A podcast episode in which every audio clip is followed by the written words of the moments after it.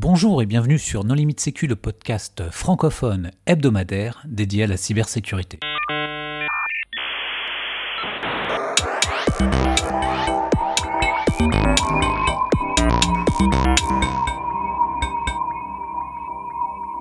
Alors aujourd'hui, nous allons parler d'un framework d'analyse de fichiers avec euh, deux invités, Alexandre Dulonnois. Bonjour Alexandre. Bonjour. Et Raphaël Vino. Bonjour Raphaël. Bonjour. Pour discuter avec eux, les contributeurs No Limit Sécu sont Marc-Frédéric Gomez. Bonjour. Nicolas Ruff. Bonjour. Hervé Schauer. Bonjour. Et moi-même, Johan Uloa. Alors Alexandre, on a déjà réalisé plusieurs épisodes ensemble, mais pour euh, celles et ceux qui ne les auraient pas écoutés, est-ce que tu voudrais bien te présenter? Oui, bien sûr. Donc moi, je suis Alexandre Dulenois, je travaille au, CERT à Luxembourg qui s'appelle Circle, euh, et je suis responsable du CERT, euh, et je fais aussi de la recherche en sécurité informatique. Raphaël? Eh bien moi, je suis donc membre de l'équipe avec Alex, et je fais beaucoup de développement logiciel. Je suis le développeur principal derrière Pandora. Alors, Alexandre, qu'est-ce qui fait que vous avez commencé à développer ce, framework? Eh bien, il y a plusieurs histoires. Euh, la, première, c'est une collaboration qu'on a avec, euh, depuis pas mal d'années avec le CERT Crédit Agricole, euh, qui a un, un outil en interne pour faire de l'analyse de documents de façon efficace et rapide, surtout pour vérifier en fait rapidement si les documents étaient malveillants ou pas. Et comme on a déjà travaillé pas mal avec eux sur la partie open source, ce projet nous intéressait aussi au, sein du CERT, pour la raison simple, c'est que pas mal d'utilisateurs euh, utilisent des services, par exemple, tiers pour vérifier les documents, comme Virus Total, par exemple. Mais le problème, c'est qu'ils envoient des documents sensibles sur ce genre de plateforme qui sont partagés avec les euh, antivirus. Et cette problématique-là, qui est une problématique partagée que certains Crédit Agricole a, mais que tous les CERT ont en fait, on a décidé ben, en fait de travailler ensemble pour pouvoir améliorer l'outil qu'ils avaient en interne et le rendre complètement libre et le rendre open source euh, et de pouvoir avoir un outil qui peut être installé par tout le monde et aussi d'avoir un service public que les gens peuvent utiliser à distance. Euh, ah. Donc c'est une sorte de virus total euh, en local. Exactement. Donc en fait c'est un service, donc c'est un logiciel open source qui est composé en fait de plusieurs composants qui permet en fait d'analyser statiquement des documents, principalement des documents Office, donc c'est vraiment euh, des documents euh, je dirais, du tout venant que pas mal d'entreprises ont, euh, qui reçoivent par email, etc. Euh, donc c'est vraiment pour analyser rapidement un document, pour savoir si ce document est euh, potentiellement malveillant ou réellement malveillant. Mais en effet, vous, pouvez le lancer et le faire tourner localement. tout le composant est open source, donc les gens peuvent l'installer chez eux, dans leur entreprise, au sein de leur entreprise, sans pour autant partager le document avec des tiers. Et comment ça marche exactement? C'est ça passe des antivirus dessus ou c'est des outils comme euh, Holodump, euh, des choses comme ça? En fait, en effet, il y a plusieurs composants. Euh, bah, tu en as mentionné un, Holodump est, un des composants. Ce qu'on fait aussi, c'est qu'on vérifie les hashes sur certains services, dont par exemple Virus Total, ce qui nous permet de ne pas tester le document lui-même, mais simplement les hashes. Donc en fait, c'est plusieurs composants. Donc il y a des composants qui sont d'analyse statique, euh, pour les documents euh, spécifiques, etc. Et il y a toute une partie, euh, je crois que Raphaël en, en, parlera un peu tout à l'heure, mais toute une partie de preview qui permet en fait d'extraire du document une prévisualisation qui permet d'évaluer le document et d'éviter en fait que les gens l'ouvrent sur leur machine desktop ou autre. Et donc, comment se passe le, le, le process en fait? La personne reçoit le fichier, ce fichier est réuploadé sur Pandora. Euh, tu, le reçois, tu le reçois dans ta boîte aux lettres. Euh, il est en pièce jointe. Tu fais juste un drag and drop. Tu ouvres ton navigateur avec sur ton URL Pandora et euh, tu mets le fichier. Tu fais du drag and drop. Tu glisses dessus. L'analyse se lance. C'est-à-dire que tu as, suivant les différents composants que tu vas activer, ça va se mettre à analyser le fichier. Et tu as une preview à côté qui te permet de savoir si c'est un fichier légitime ou pas. Par exemple, si tu reçois beaucoup de sextorsion, tout de suite, tu vas voir que le document, ça va être un, mail de sextorsion. S'il a été déjà euh, vu sur différentes plateformes à l'extérieur, ça va être aussi euh, vu. Et, l'avantage que tu as, c'est que toutes tes analyses restent vraiment en local. C'est-à-dire qu'il n'y a rien qui sort de ton réseau. En dehors des haches, voilà, en dehors des haches. Mais par contre, tu n'as plus l'erreur potentielle que nous, c'était la condition qu'on avait fait au niveau du CERT Crédit Agricole. Pour lancer, le, pour lancer ce développement, on en avait ras-le-bol que sans faire exprès, bah, tu avais un analyse qui mettait un document, euh, que ce soit aussi bien les équipes de sécurité que chez les utilisateurs, dans Virus Total, et tu retrouvais tout le document. Ça, c'était un truc, on a dit, bon, c'est. Alors, qu'est-ce qu'on a fait? C'est la méthode brutale. On bloque au début l'accès à virus total, mais c'est pas acceptable parce que c'est un service qui est vraiment euh, extraordinaire. Et puis derrière, on s'est dit, bon, bah, il faut qu'on trouve une solution. Puis on a, on a créé ce SaaS pour nos besoins internes au départ. Et on s'est très vite rendu compte que c'était un besoin pour la communauté. Et après, on a travaillé avec le Circle sur le sujet. Et ce sont les utilisateurs du, du CERT qui réalisent cette manip ou c'est l'utilisateur euh, final qui reçoit le fichier dans sa mailbox Au sein, au sein de notre euh, groupe, ce sont les utilisateurs finaux. C'est-à-dire qu'on a 135 000 utilisateurs. Et en, effet, euh, l'interface est vraiment designée pour l'utilisateur final. la version qu'on a en ligne sur Circle, la majorité des utilisateurs sont des utilisateurs finaux, c'est-à-dire que ce sont des citoyens, c'est des gens qui travaillent dans des petites PME, des entreprises, etc. Euh, qui n'ont peut-être pas d'office les compétences techniques. Et c'est super important. Euh, c'est le fait que l'interface soit super facile à utiliser, le drag and drop, et on a une réponse rapide avec un gros logo qui dit si le document est malveillant, euh, suspicieux ou sévère, et que ça passe. ce qui est très intéressant, c'est qu'il y a plein de composants et le, les composants donnent différents paramètres et lancent, enfin des réponses. Et suivant les réponses, il y aura une classification du document s'il est malveillant ou pas. Euh, et ça, c'est aussi intéressant parce qu'en fait, le, système est complètement modulaire. Si par exemple, tu parlais de les dump, euh, la technique ne marche plus parce que certains types de documents offusqués ne marchent plus dedans, ben, on peut rajouter euh, des composants complémentaires. Et c'est déjà le cas actuellement, il y a déjà pas mal de composants complémentaires dans le système. C'est un truc que Raphaël a super bien bossé, c'est les workers. Il veut, je pense que Raphaël, tu vas donner les détails, mais en 10 lignes maximum, tu peux rajouter n'importe quel type d'analyseur externe. Et c'est même si tu connais vraiment rien en Python, euh, c'est du pur bonheur quoi. Et, le c'est ça, l'idée c'est vraiment. Ça, c'est que c'est vraiment l'idée, c'est d'avoir un moyen, qui, une méthode simple de rajouter des modules avec, donc on a du ClamAV par exemple, on a tout ce qui est les dump, on a, on a tous les, euh, tous les outils d'analyse statique de documents qu'on peut rajouter facilement comme ça à la volée. Euh, les prochains que je rajouterai, ça va être par exemple tout ce qui est du les APK, donc tout ce qui est les, les, les, les comment? Les binaires de euh, Android, pouvoir balancer directement le, le, fichier dessus et avoir un rapport rapide pour voir ce qu'il en est. Euh, donc voilà, c'est l'idée de de trucs, c'est vraiment complètement modulaire où on puisse rajouter des paramètres qu'on veut pour se connecter euh, à différents outils et avoir un rapport assez rapidement. à terme, on rajoutera des modules pour pouvoir pousser par exemple des URL dans, dans pour pouvoir avoir des, des, connexions avec différents outils euh, que ce soit donc euh, de Lookiloo, MISP et ainsi de suite. Euh, oui, parce que le problème de la détection, il est quand même réputé impossible, enfin mathématiquement prouvé comme étant impossible, c'est-à-dire qu'on ne peut pas classifier de manière certaine un document comme sain ou malveillant. Et les techniques d'obfuscation utilisées par les attaquants sont quand même assez évolutives. enfin, on a vu un grand retour du XLA, des macros Excel 4, voir certains formats de fichiers Office un peu moins utilisés comme le Publisher ou des choses comme ça, ou le, MS Access. Euh, qu'est-ce que vous gérez, qu'est-ce que vous gérez pas? Alors, en fait, l'idée, vraiment, le chose en tête, c'est vraiment, on a des utilisateurs qui connaissent pas forcément, euh, qui sont pas forcément très compétents sur qu'est-ce qu'ils, qu'est-ce qu'ils reçoivent.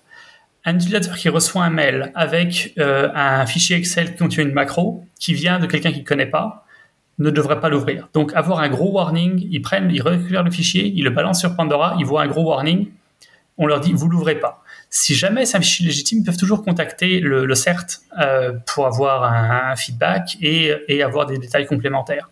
L'idée c'est vraiment, on aura des faux positifs, c'est clair, ça va pas être du, euh, t'es sûr à 100% que c'est euh, euh, que c'est que c'est malveillant, mais on va on va plutôt essayer d'aller vers la direction où on se dit, OK, le fichier, il a des trucs qui sont douteux dedans. Tout ce qui est les macros, tout ce qui est les, comment, y compris par exemple les, liens dans les PDF, euh, vont être marqués comme peut-être vous voulez faire gaffe et euh, pas forcément cliquer sur tous les, tous les liens qui sont dedans. C'est vraiment de, on aura des faux positifs, mais euh, comme l'utilisateur n'est pas forcément très au courant de ce qu'il reçoit, on, garde la chose aussi, aussi simple que possible à ce niveau-là. Donc, ouais, on aura, on aura des faux positifs, euh, mais on essaie d'avoir d'éviter les faux négatifs, principalement. D'accord. Donc, à partir du moment où un document a une macro, par exemple, vous considérez qu'il est malveillant. Ouais. Exactement.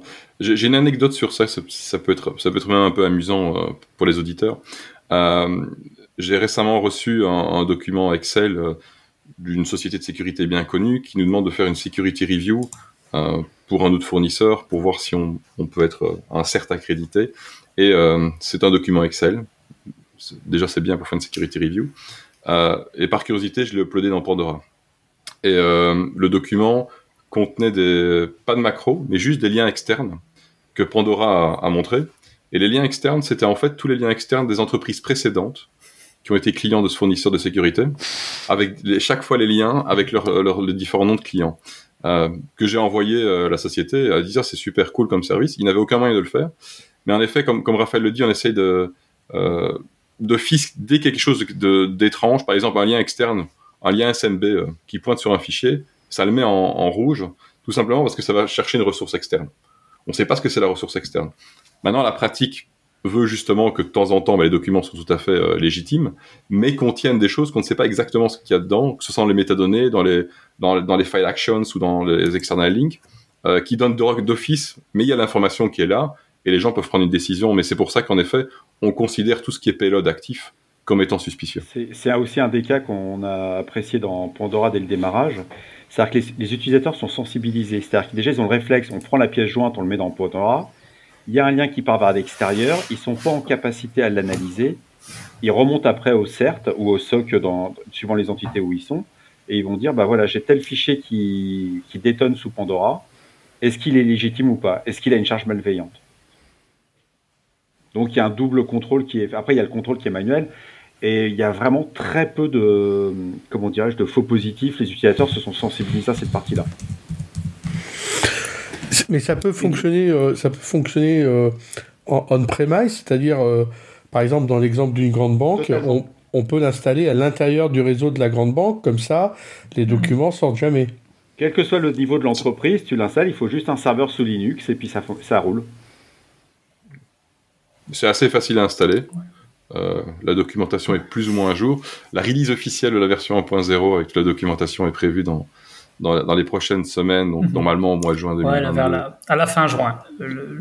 Fin juin, la, la, release, la release officielle 1.0 euh, sera là. Mais nous, on l'utilise déjà en production et en effet, il peut former on-premise. Euh, vous, vous, avez un serveur, un VPS, quoi que ce soit, vous pouvez le tourner dessus sans, sans aucun problème. C'est pas, c'est pas une techno super complexe. Hein. c'est juste plein de composants. Euh, mais ça facilite en fait l'utilisation de composants externes, etc. Donc c'est vraiment, si vous avez un use case dans une entreprise pour pouvoir analyser des documents et aider vos utilisateurs, bah, vous pouvez l'installer. Euh, c'est assez mm. facile à installer et vous avez votre propre système. Il n'y a rien qui part vers l'extérieur, si ce n'est le contrôle des haches. Il y a un truc à garder en tête quand même, c'est qu'on fait du parsing de fichiers euh, aléatoires. Euh, c'est bien d'avoir sur un VPS qui soit dans un coin, qui n'ait pas de connexion euh, à vos entités internes. Hein, parce que, euh, je veux dire, on ouvre, des, on ouvre des documents Office, on les, on les balance dans, des, dans du haut dump. Je partirais pas du principe que c'est euh, foolproof. Hein. S'il y, a des, y a des trucs malveillants qui peuvent exploiter des, du parsing, ça va être un souci. Mais bon, voilà, c'est juste à garder en tête. On parse des fichiers qui viennent de n'importe où. Donc. Hmm les risques sont là. néanmoins, si vous avez euh, une machine comme ça, euh, c'est ça un peu l'utilité. C'est comme, comme disait euh, Marc-Frédéric sur le avant, c'est vraiment une zone tampon. C'est-à-dire que si ce service-là se fait compromettre, bah, au moins c'est pas sur le desktop à l'intérieur de l'entreprise. Donc c'est surtout ça qui est important. Et en dehors des solutions commerciales, il n'existait aucun logiciel libre pour faire la même chose. C'est pour ça que, que vous l'avez fait. Alors, il y a, y a, des solutions qui sont techniques, qui sont vraiment dédiées pour les analystes. Euh, je vais en citer une parce que je l'aime vraiment bien, elle marche, fonctionne, fonctionne bien, c'est euh, MWDB du CERT polonais, qui est vraiment un outil d'analyse des PE, euh, etc., qui vous donnera une super extraction des sections, euh, euh, va désassembler certaines parties, va aussi voir s'il y a de l'obfuscation et ce genre de choses. Mais le résultat en lui-même est intéressant pour un reverser, mais pour un, un utilisateur final, c'est très difficile. Donc vraiment, la solution est orientée sur la facilité de résultat pour l'utilisateur pour pouvoir prendre une décision rapidement. Alors quand même, tu, te reposes sur euh, le fait que l'utilisateur va uploader son, fichier euh, dans, Pandora, euh, ce qui peut ne pas nécessairement être fait tout le temps. Est-ce que vous avez envisagé de le mettre dans l'infrastructure mail pour que ce contrôle soit réalisé en amont et soit fait automatiquement?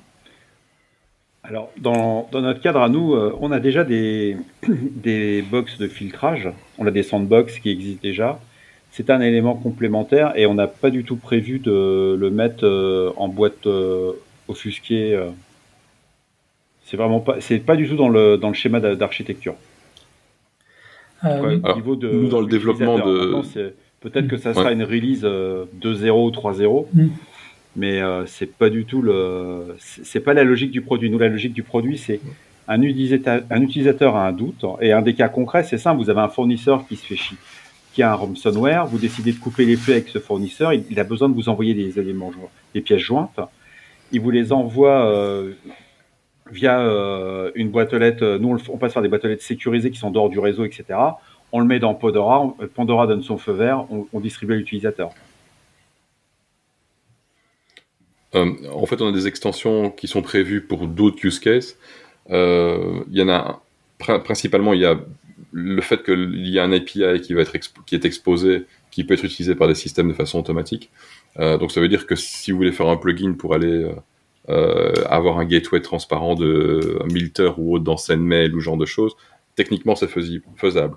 Pour l'instant, on n'a pas vraiment documenté cette partie-là. Néanmoins, Raphaël travaille sur une partie IMAP.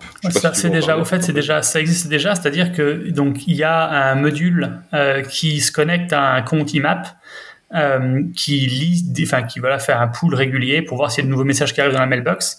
Si un message qui arrive, il est récupéré, balancé dans Pandora, et l'utilisateur reçoit un lien euh, un lien permanent où il peut récupérer du coup le euh, l'analyse et voir euh, ce qu'il en est au sujet du mail. Donc et l'analyse va prendre le, mail en tant que tel, donc le body du mail, récupérer les, tout ce qui est lien, tout ce qui est, enfin, tout ce qui est lien vers le, HTML classique, HTTP classique, et balancer les pièces jointes dans, dans, Pandora pour avoir un rapport.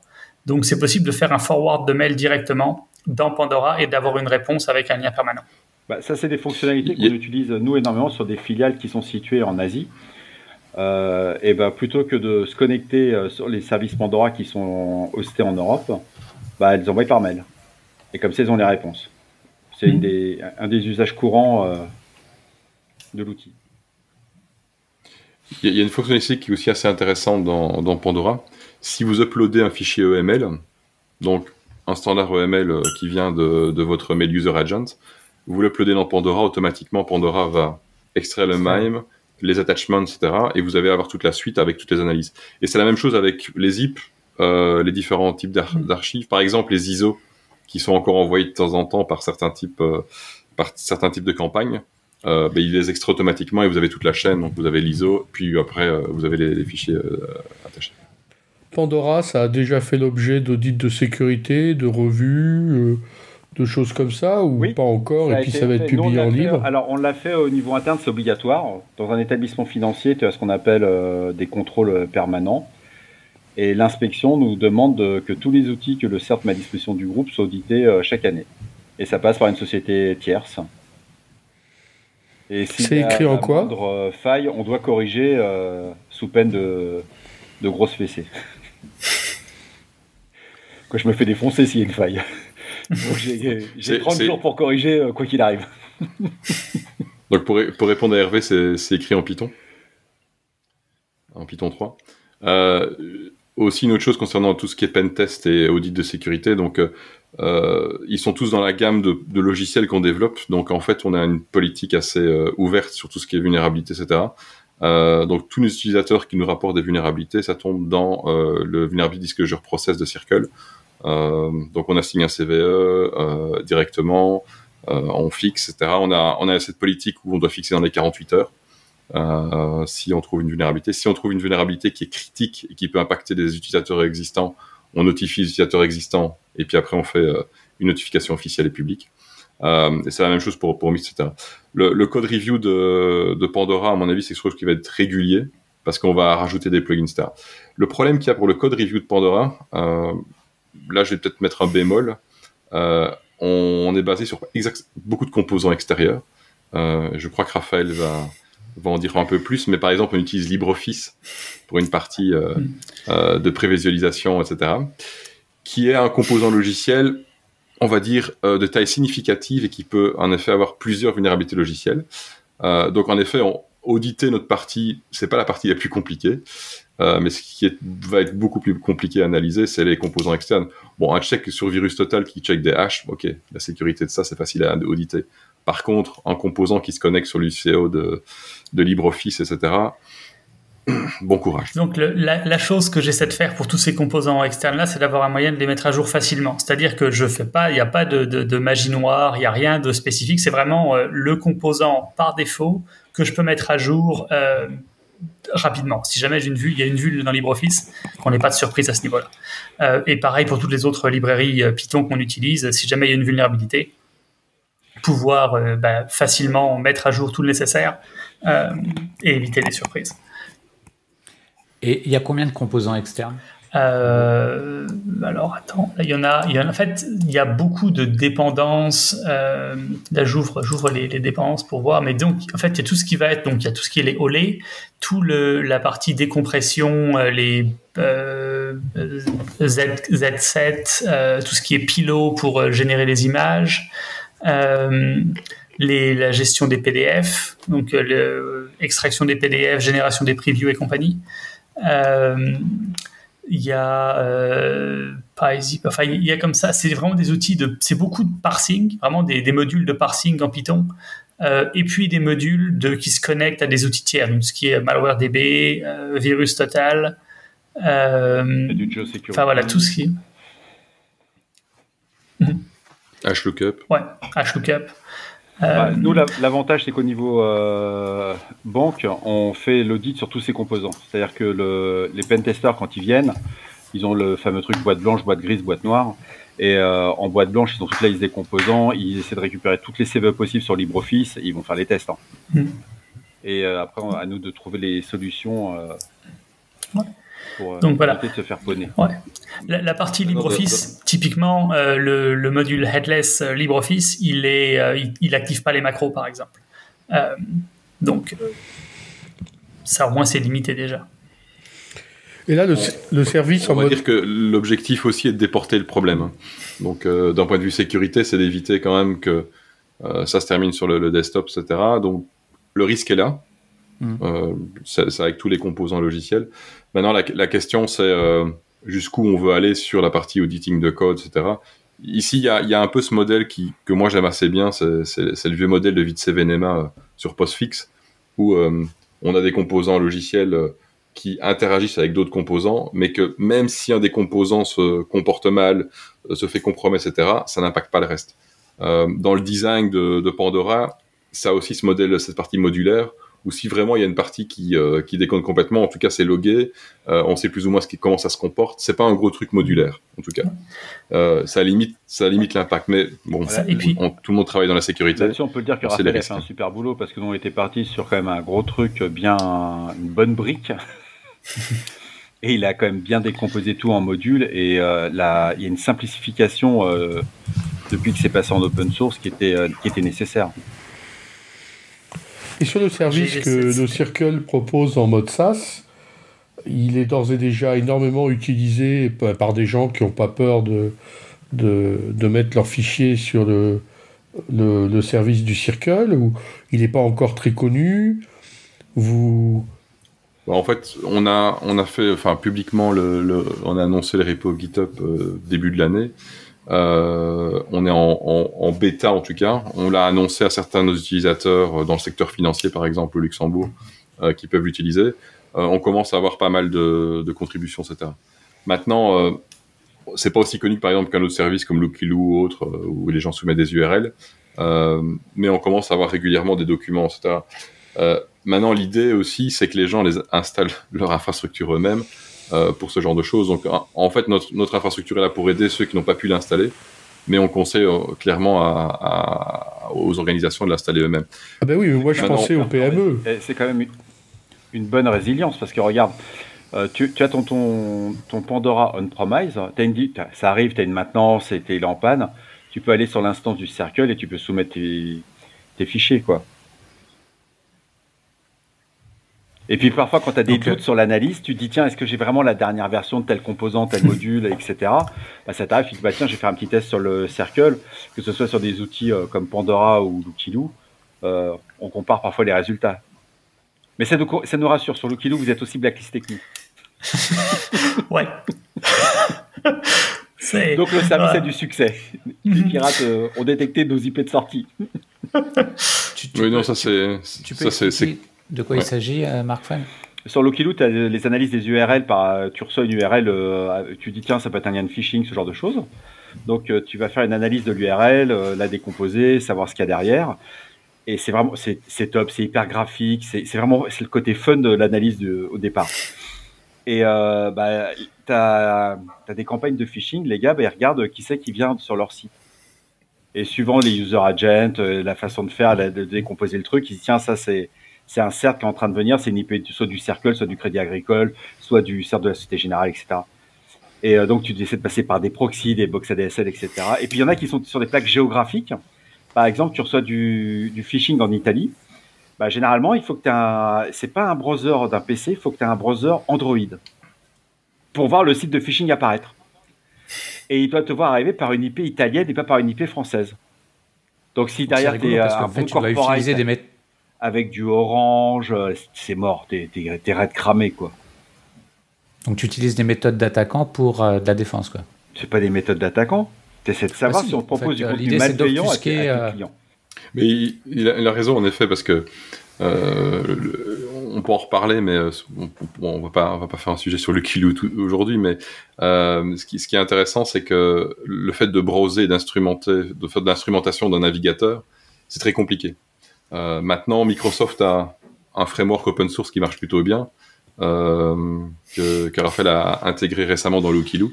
Euh, mais ce qui est assez intéressant, c'est tout ce qui est aussi proxy, euh, simulation. Et donc au final, on utilise en effet les mêmes techniques pour se dire, tiens, je veux pas être géolocalisé, euh, je veux savoir quel user agent j'utilise, etc. Donc euh, sur euh, sur le Kilo, il y a une, une tripotée de, de user agents différents, etc. Et par exemple, est-ce que je vais utiliser Tor pour sortir? Est-ce que je vais sortir par euh, des proxys open proxy? Est-ce que j'ai acheté une liste d'open proxy gratuits voilà, petite recommandation, si vous avez un CERT et que vous voulez avoir des proxys gratuits, il y en a de très bons sur les forums sur Tor. Et puis, il y a aussi un avantage de tous ces outils, c'est que là, aujourd'hui, on fait une émission sur un outil en particulier, mais l'objectif, c'est d'avoir que ce soit euh, un train complet d'outillage, mais qui s'imbrique. Parce que dans le cas de, Pandora, ça va discuter avec Lookiloo. Lookiloo, on peut l'intégrer après dans MISP, et vous pouvez avoir toutes ces informations et le partager dans la communauté. Et euh, vous passez, vous faites le boulot qu'une seule fois. Vous n'êtes pas en train de vous dire, bon, je commence sur Pandora, je dois aller après sur Lookiloo, puis après je dois aller sur Mist. Non, non, tout ça, ça s'intègre. Et c'est juste, c'est un clicodrome géant, c'est génial, quoi. C'est vraiment l'idée, l'idée de tous ces outils-là, c'est vraiment ça, c'est d'avoir quelque chose qui soit installable de manière modulaire où on peut avoir différentes personnes qui utilisent différents trucs.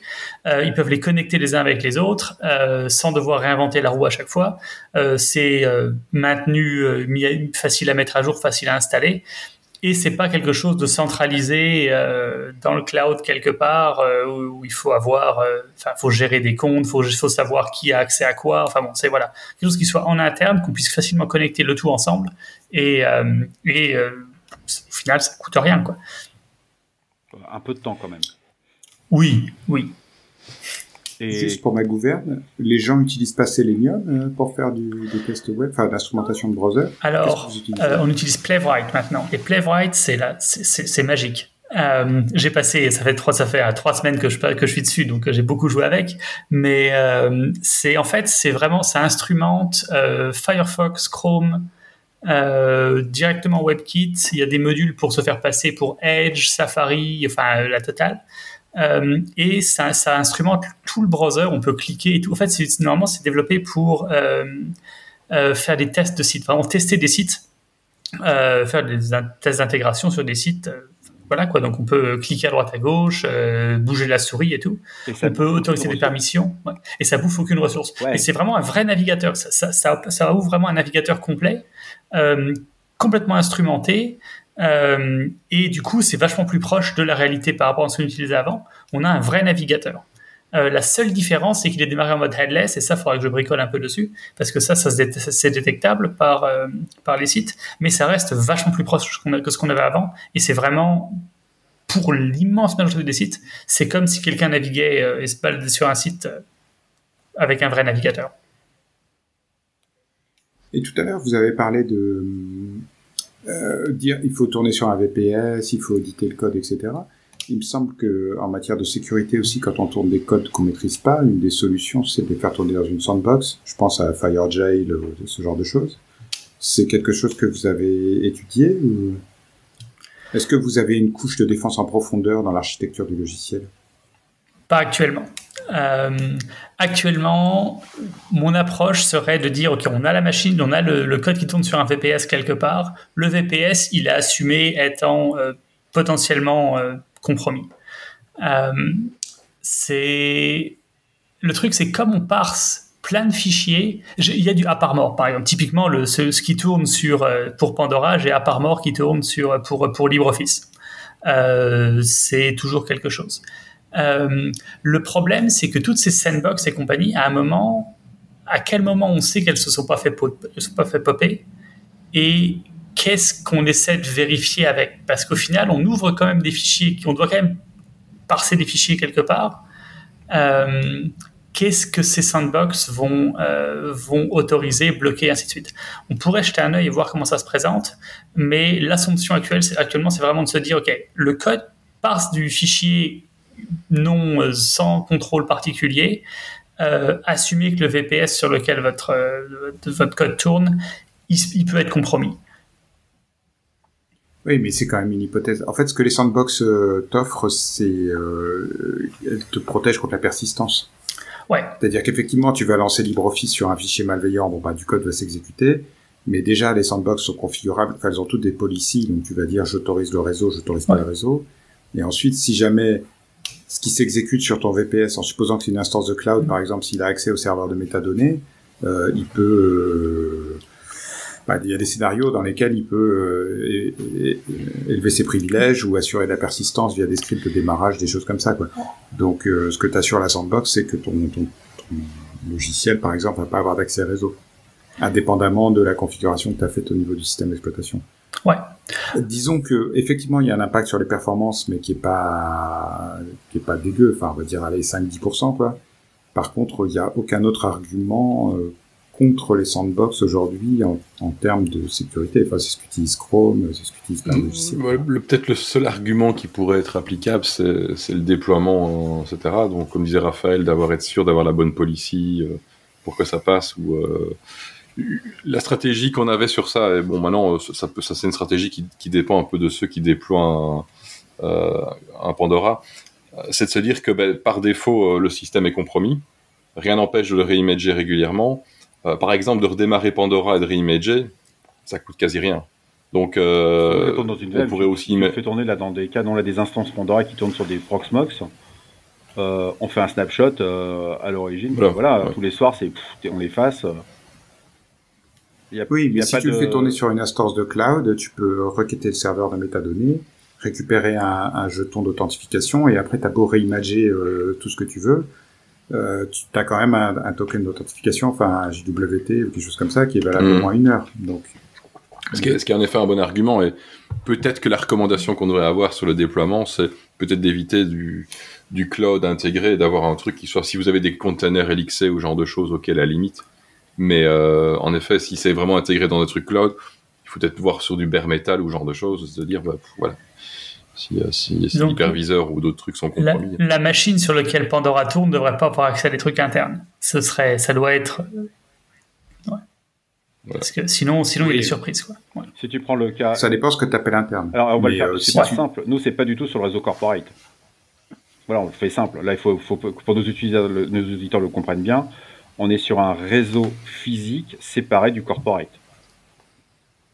Mais si tu le fais tourner sur une instance cloud, ton instance cloud, elle a accès aux API cloud puisqu'elle a besoin d'accéder à ces API mm. pour pouvoir euh, être managée, récupérer ses scripts de démarrage et ces choses-là. Et à partir du moment où tu exploses l'accès aux API, potentiellement plein de choses peuvent arriver. Oui, exactement. C'est pour ça que dans les déploiements, il faut peut-être éviter justement de, faire des déploiements sur les trucs qui sont intégrés dans du truc cloud. En effet, c'est un très très bon point. On pourrait mettre dans la doc ça. Ouais.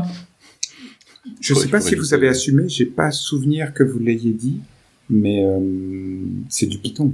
Mm-hmm. Et euh, en fait, suivant les langages, euh, tu peux aussi avoir des, des, configurations plus ou moins restrictives. Alors, je sais que le Java ne supporte plus le, le, Security Manager euh, dans les versions récentes. Mm.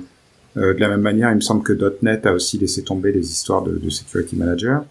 Mais en Python, tu quand même pas des masses d'options. Enfin, tu n'as pas autant de, de je sais pas, de flags de hardening ou de choses comme ça que tu aurais si tu compilais du C++. En Python, tu lances ton code et voilà, c'est c'est c'est YOLO quoi. C'est le risque, en effet. Il me semble pas, je veux dire, qu'il y ait de flags à passer en ligne de commande à l'interpréteur Python qui mm. permettent éventuellement de dire à l'interpréteur, par exemple, euh, tu tournes en mode euh, headless, euh, tu, tu n'as pas accès au système de fichiers ou tu peux pas remonter en dehors de ce répertoire. Quoi. Chose que parfois tu peux faire dans d'autres langages qui ont un security manager.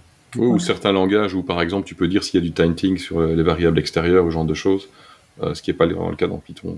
Mais c'est le cas dans beaucoup de langages. Maintenant, la question, ici, honnêtement, pour, pour l'utilisation et use case qui est, qui est mentionné, j'aurais tendance à dire mettez-le sur une infrastructure dédiée qui, qui si, si, elle se fait compromettre, ben voilà. Euh, c'est le risque. Quoi. Mais bon, c'est un très bon point. Hmm. Et quelles sont les fonctionnalités euh, intéressantes que vous souhaitez euh, développer dans les, dans les mois à venir?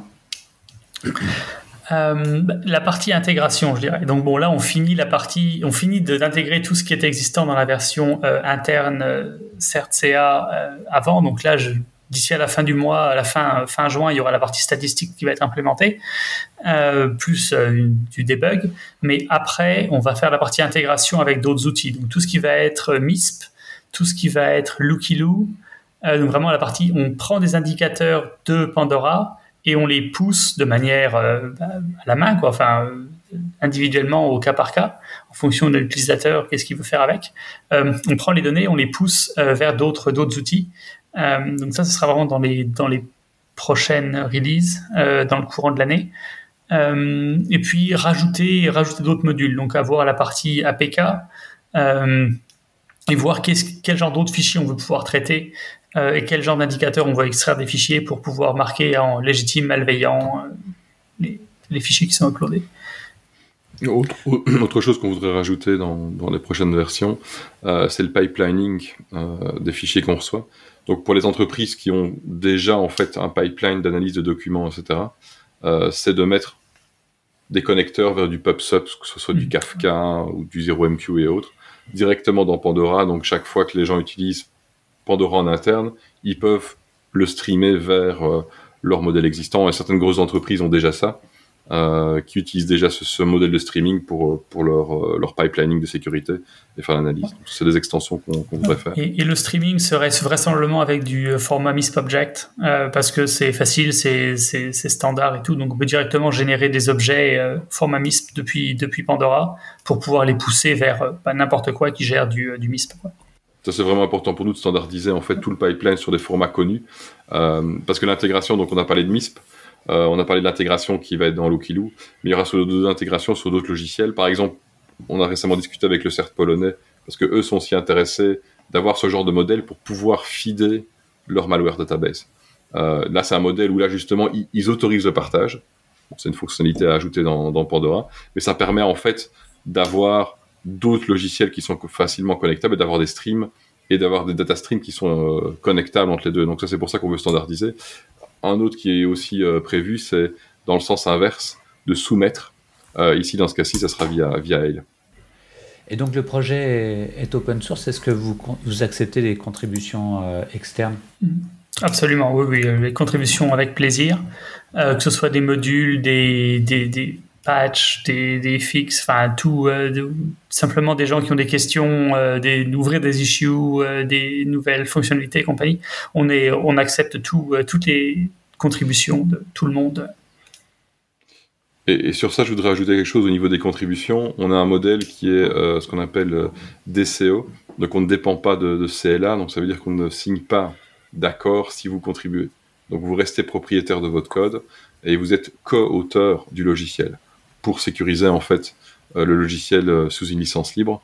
Donc ça c'est important pour nous, ça veut dire que les contributeurs ne cèdent pas leurs droits, soit à nous, à Circle ou autre, mais en fait ils, les gardent, ce qui permet en fait de verrouiller la licence libre pour le logiciel. Vous savez, pour le, noyau Linux, c'est fait depuis des années. Ça marche plutôt bien parce qu'il faut l'accord de tous les contributeurs. Et donc, on cherche même des contributeurs pour s'assurer que le logiciel reste libre sur le long terme. Est-ce que vous, vous fail open Alors, je sais pas comment on traduit ça en français, mais il y a une bonne partie des documents Office qui viennent avec un mot de passe dans le mail. Mhm. qui disent voilà pour ouvrir ce document euh, utilisez tel mot de passe. Est-ce que si vous n'arrivez pas à ouvrir le document parce que vous n'avez pas le mot de passe, est-ce que vous dites euh, est-ce que vous dites vert ou rouge?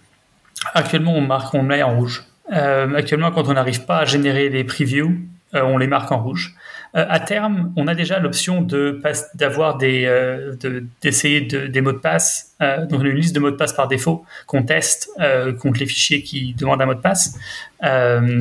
Donc bon, c'est voilà quoi. Si, si, le, si le mot de passe est infecté, automatiquement ça va être extrait. à terme, on peut rajouter une fonctionnalité où quand on a un mail, ça va être plus compliqué. Normalement, l'utilisateur, il est censé connaître le mot de passe, donc vous pourriez proposer un formulaire qui propose le mot de passe. Euh. Oui, oui, absolument. Ça, ça va être aussi l'autre, l'autre option, c'est d'avoir sur la partie la page de soumission, pouvoir ajouter un mot de passe euh, et dire, bah, dézippe-moi, enfin, ouvre ce fichier-là avec le mot de passe. Euh, donc ça, on va faire, on va faire ça comme ça. C'est, aussi dans les nouvelles fonctionnalités. Mais pour tout ce qui est email, on peut avoir au moment du forward du mail, on peut tester, voir si le, si le fichier est, en a besoin, et ensuite passer, bah, extraire toutes les, tous les mots du, du, du mail et tester. Euh, ok, est-ce que vous souhaitez ajouter d'autres choses ou vous souhaitez apporter le mot de la fin? Bon, on, peut dire ce qui, est, assez intéressant avec, Pandora. Euh, ici, c'est le modèle un peu de développement. Euh, c'est un logiciel qui existait. et, merci un peu au, au du Crédit Agricole d'avoir fait ça parce qu'au départ, c'est un peu une expérience. D'habitude, on, on, démarre depuis le départ un logiciel open source. Ici, c'est plutôt il y a un logiciel existant. il y a un partenariat entre plusieurs euh, organisations qui comprennent que en fait c'est un intérêt de travailler euh, sur un logiciel libre et de pouvoir le, libérer. Alors peut-être mon, mot de fin ou en tout cas de, conclusion, c'est si peut-être dans les entreprises ici qui nous écoutent, euh, que ce soit au Luxembourg, en Belgique, en France ou dans les pays francophones, euh, qui, euh, qui tournent du logiciel en interne, évaluer peut-être la possibilité de le mettre en logiciel libre. Ça peut être une occasion de, refaire du code review, de le republier, de le remettre à jour, de faire du refactoring par exemple, euh, et après de pouvoir avoir euh, une communauté de gens qui l'utilisent. Parce que je suis sûr qu'il y a plein de perles et de pépites qui existent dans pas mal d'entreprises euh, qui mériteraient d'être d'être libérées. Et, oui, le, juste là, pour passer là-dessus rapidement, le passer un code existant closed source à l'open source va beaucoup plus vite que réimplémenter depuis zéro. Euh, là, je veux dire, les, les, six mois que ça prend pour passer donc le, code existant à, une version open source, euh, ça aurait pris euh, facilement un an, un an et demi en partant de zéro et en, et en sachant où on veut aller. Donc là, c'est quand même vachement pratique de partir de quelque chose. Euh, donc même si c'est un outil qui est développé en interne, qui a mis 5-10 ans à être, à être développé en interne, euh, c'est pas 5-10 ans pour le passer open source après, même si ça, même si ça implique un refactoring complet. Euh, c'est quand même à garder en tête. Quoi. C'est pas, c'est pas aussi compliqué que ça en a l'air.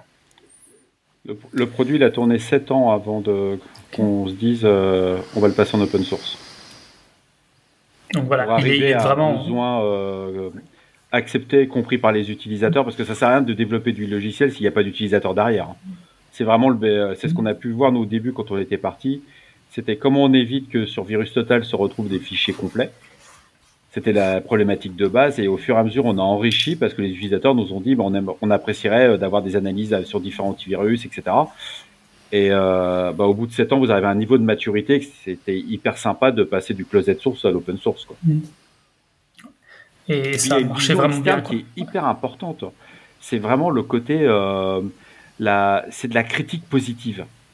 C'est-à-dire qu'au bout de 7 ans, vous êtes enfermé dans une, certaine mécanique, comment vous faites votre patch management, etc. Et là, vous arrivez, vous avez une nouvelle vision, vous avez des échanges avec, entre développeurs. Et euh, c'est vrai que bah, entre équipes de réponse incident, euh, quand c'est des reverseurs qui se parlent entre eux, euh, c'est tendu, quoi. Ils ont des problèmes d'ego, ces garçons. Donc c'est de savoir celui-là qui a la plus complexe pour bien faire voir à l'autre, tu vois que t'es mauvais. Et là, vous, vous sortez des pépites, les gars, c'est un pur bonheur, quoi. Pour, pour moi, euh, c'est compliqué de suivre tous les, tous les, toutes les soumissions. Mais j'arrive. J'arrive encore. Mais finalement, ce logiciel, il représente euh, combien d'années-hommes euh, de développement? Un certain nombre.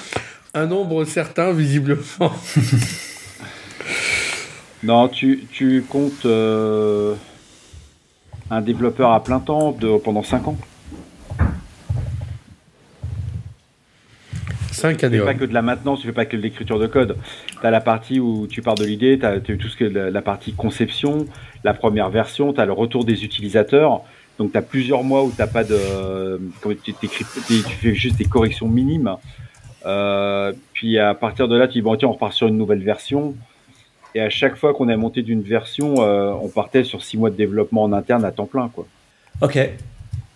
Alexandre, Raphaël, merci beaucoup d'avoir accepté notre invitation. Merci aux contributeurs. Avec plaisir. Merci, merci.